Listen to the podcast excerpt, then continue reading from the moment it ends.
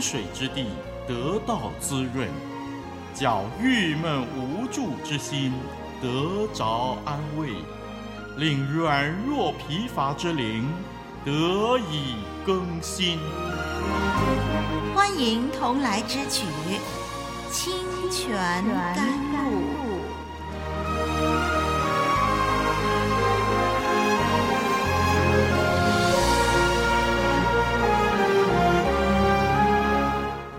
网络上的朋友，我是林丽文。创世纪进入现阶段是查考亚伯拉罕事迹的段落。上一集呢，我们就开始介绍了闪的家谱，那是因为亚伯拉罕是闪的后裔。从闪的家谱，我们对亚伯拉罕的出生有了稍微的了解。今天让丽文再进一步介绍亚伯拉罕事迹的背景，然后我们再进入解经部分。从亚伯拉罕的故事开始，我们会感受到创世纪的信息起了很大的变化。经文着重在强调神对亚伯拉罕的应许所带给万民的祝福。虽然人类因为犯罪所带来的咒诅，也就是人人都有一死这样的主题还存在，但是从第十一章的第十节开始，我们会看到圣经经文所关心的追溯神定义祝福的发展进程。我们来看看重要的主题，第一个呢是立约的主题。在这项的发展当中，神定义祝福的发展当中呢，有好些主题是相当重要的。那么，其中以神和亚伯拉罕以及他的后裔所定的约最为重要。这项立约的根源是神与挪亚的立约。让我们来比较一下挪亚之约。和亚伯拉罕之约，两者之间的不同和两者之间的关系。挪亚之约是记载在创世纪第九章一到十七节，而亚伯拉罕之约是记载在创世纪的十二章一到三节。挪亚之约主要是给普世的恩典。而亚伯拉罕之约主要是集中在亚伯拉罕的家族。挪亚之约是应许一切的受造物享有和平与安全。亚伯拉罕之约呢，是应许后裔、土地、名望、祝福给这个亚伯拉罕的家族和那些分享这个祝福的世人。挪亚之约有一个记号，那是彩虹的记号，是给一切受造物的。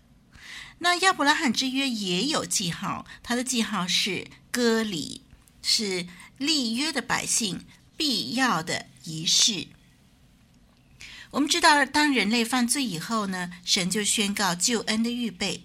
那是在创世纪第三章，神宣布亚当与夏娃，就是男人与女人所要受的刑罚的时候，提到救恩的预备。以后神与挪亚立约的时候，就提到恩典。后来又透过挪亚预言闪的后代所承受的福。现在呢，从闪的后代当中，神拣选了一个人，也就是亚伯拉罕，要与他立约。从他而出一个国家，也就是以色列国。耶稣基督要从这个民族而出，恩临万邦。如此看来呢，当我们比较挪亚之约和亚伯拉罕之约的时候，我们就看到挪亚之约是普世性的，亚伯拉罕之约似乎比较强调个人或者是一个家族。可是这并不代表神只看重。亚伯拉罕而忘了全人类。相反的，神要透过预备一个人、一个家族，好透过这个家族逐步达至恩临万邦的目的。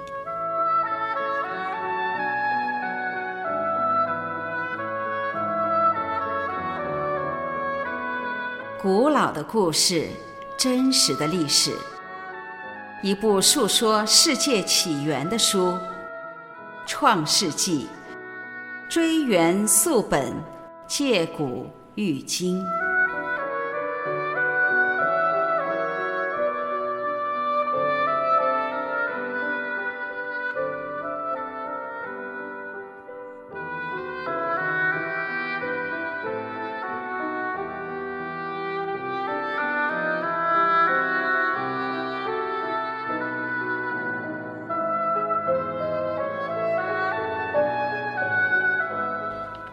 伯拉罕之约相关的主题还有生与死。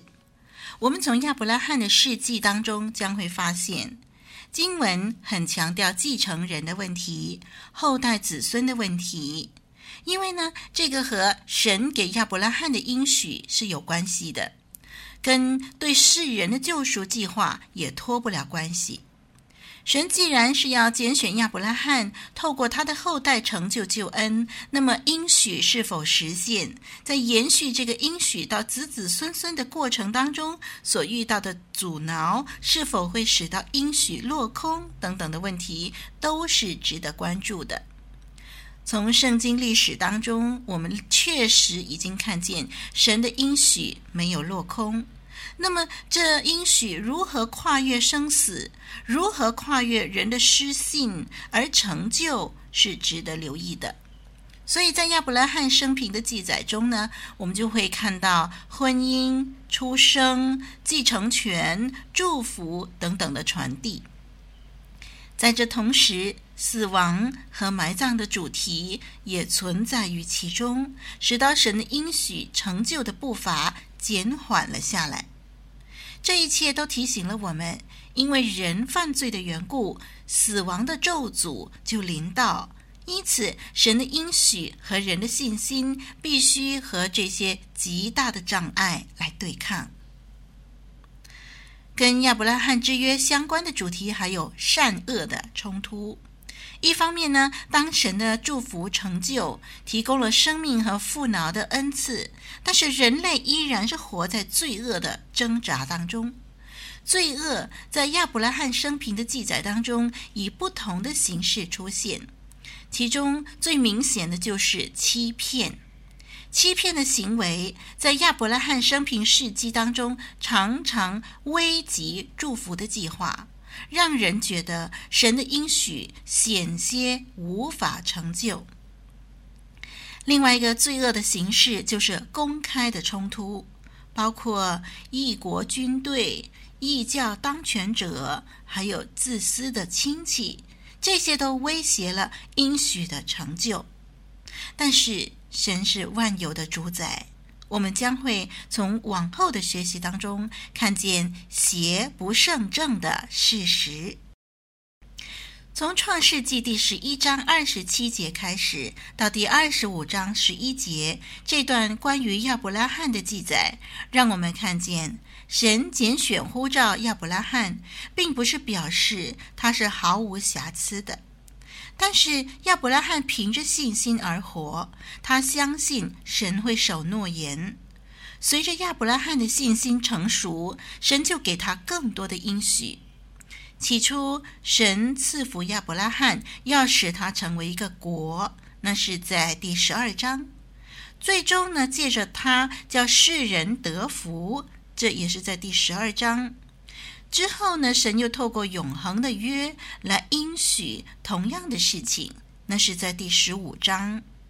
后来神又坚定所立的约，那是在第十七章，来确定会借着亚伯拉罕叫世人得福。这样最后呢，神更为这个而启示，那是在第二十二章。今天这一集，让我们先来看看亚伯拉罕的家谱。我们先把经文读一遍，《创世纪》第十一章二十七到三十二节。请我们翻开圣经，《创世纪》十一章二十七到三十二节。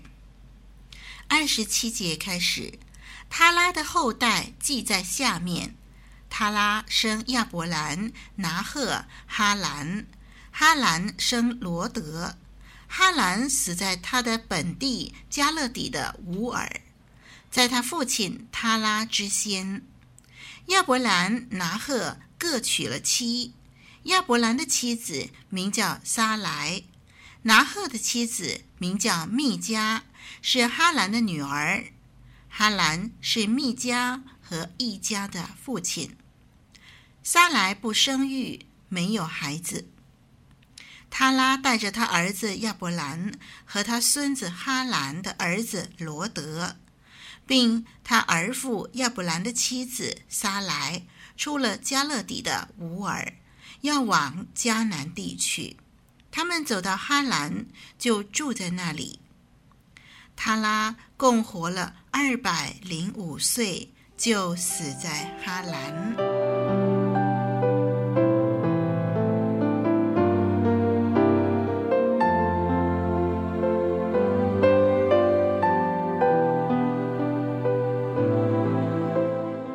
听一段生命之道，说一句肺腑之言，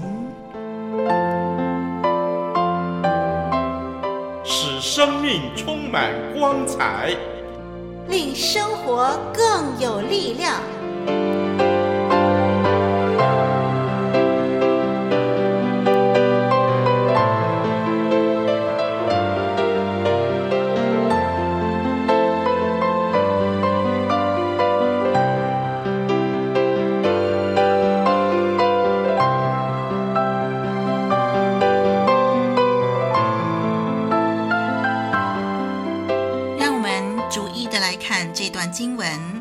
我们先看第二十七节。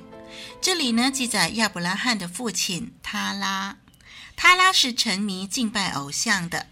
从约书亚记二十四章第二节，约书亚的口中就说：“古时你们的列祖就是亚伯拉罕和拿鹤的父亲他拉，住在大河那边，他们侍奉别的神。”我们从这句话呢，就知道可以断定他拉是拜偶像的，大概是拜月神，因为在乌尔他们是拜月亮神。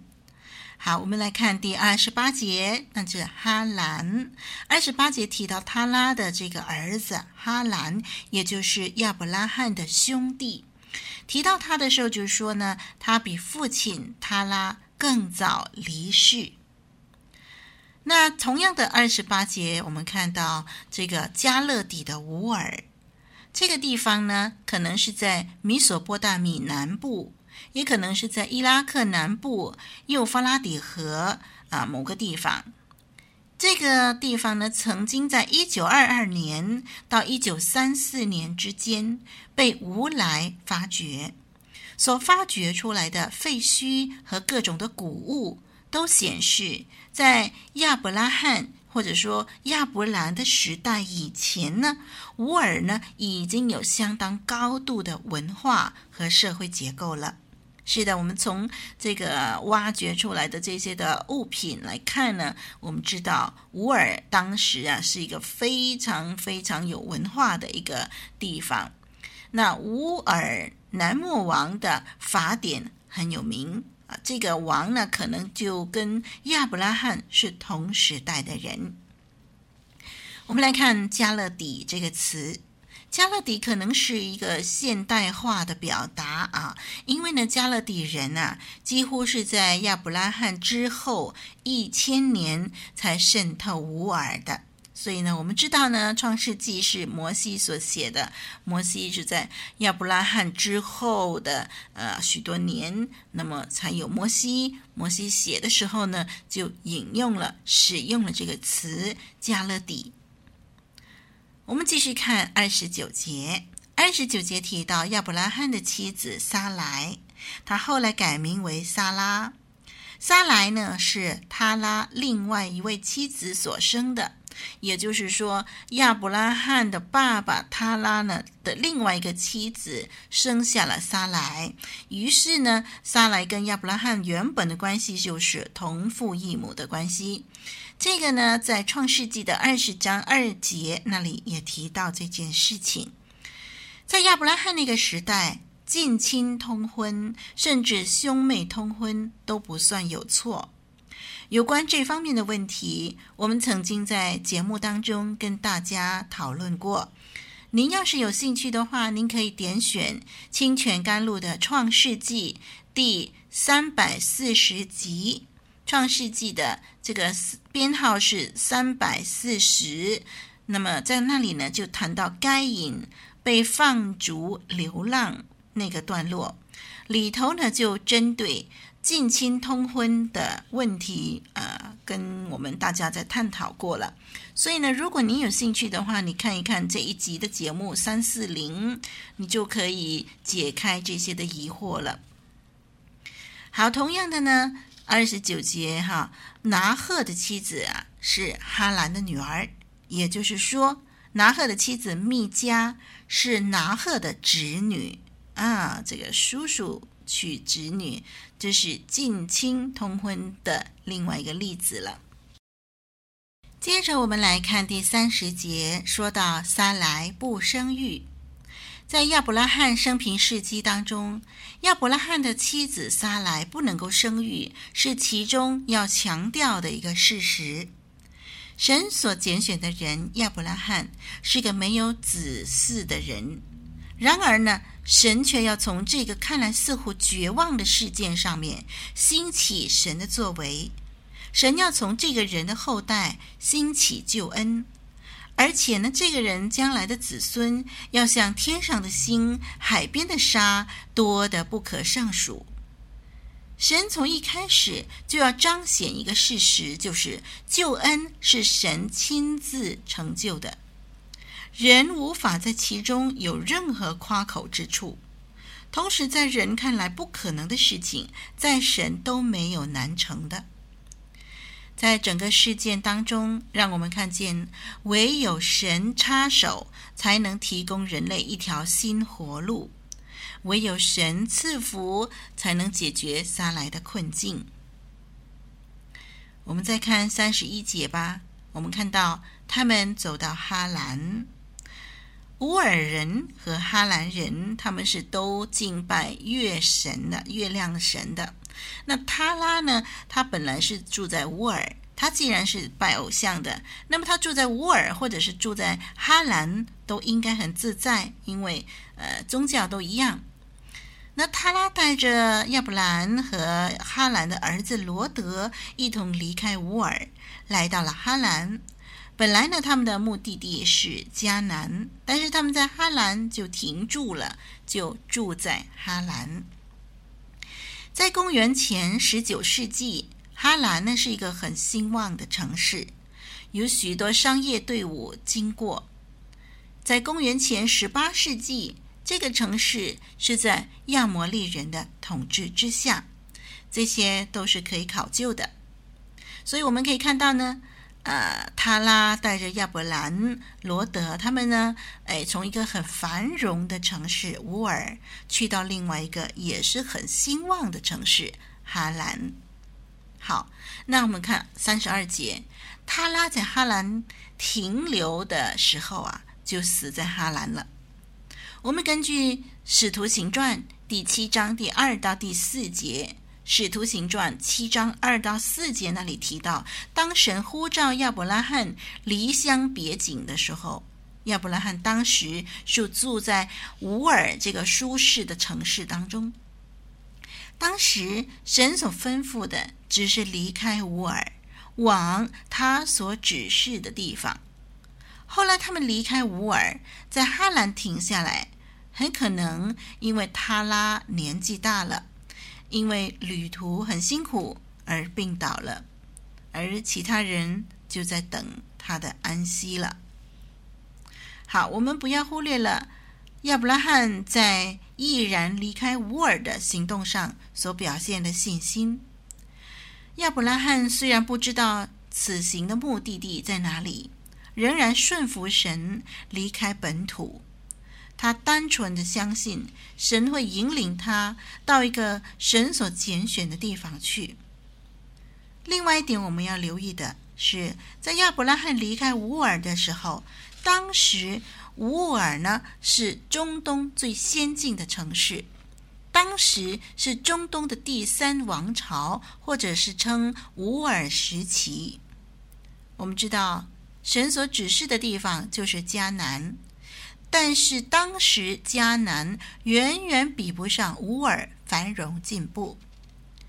亚伯拉罕虽然不知道目的地是迦南，但是对于习惯生长在繁荣进步大城市的人而言，要顺从神的呼召，放下一切，离开自己熟悉的生活环境、生活方式，离开自己的社交圈子，实在不容易呀。更何况离开的时候还不知道目的地在哪里，这就更不简单了。如果不是因为对神的信心，确信神的指引没有错，那这种的举动简直是疯狂啊！我们看见亚伯拉罕顺服了，足见他对神充满信心。弟兄姐妹，你顺服神的吩咐吗？如果你有信心，顺服是必然的回应。好，我们今天暂时学习到这儿，下一集节目我们再继续来探讨。我是林立文，先祝福你，再会。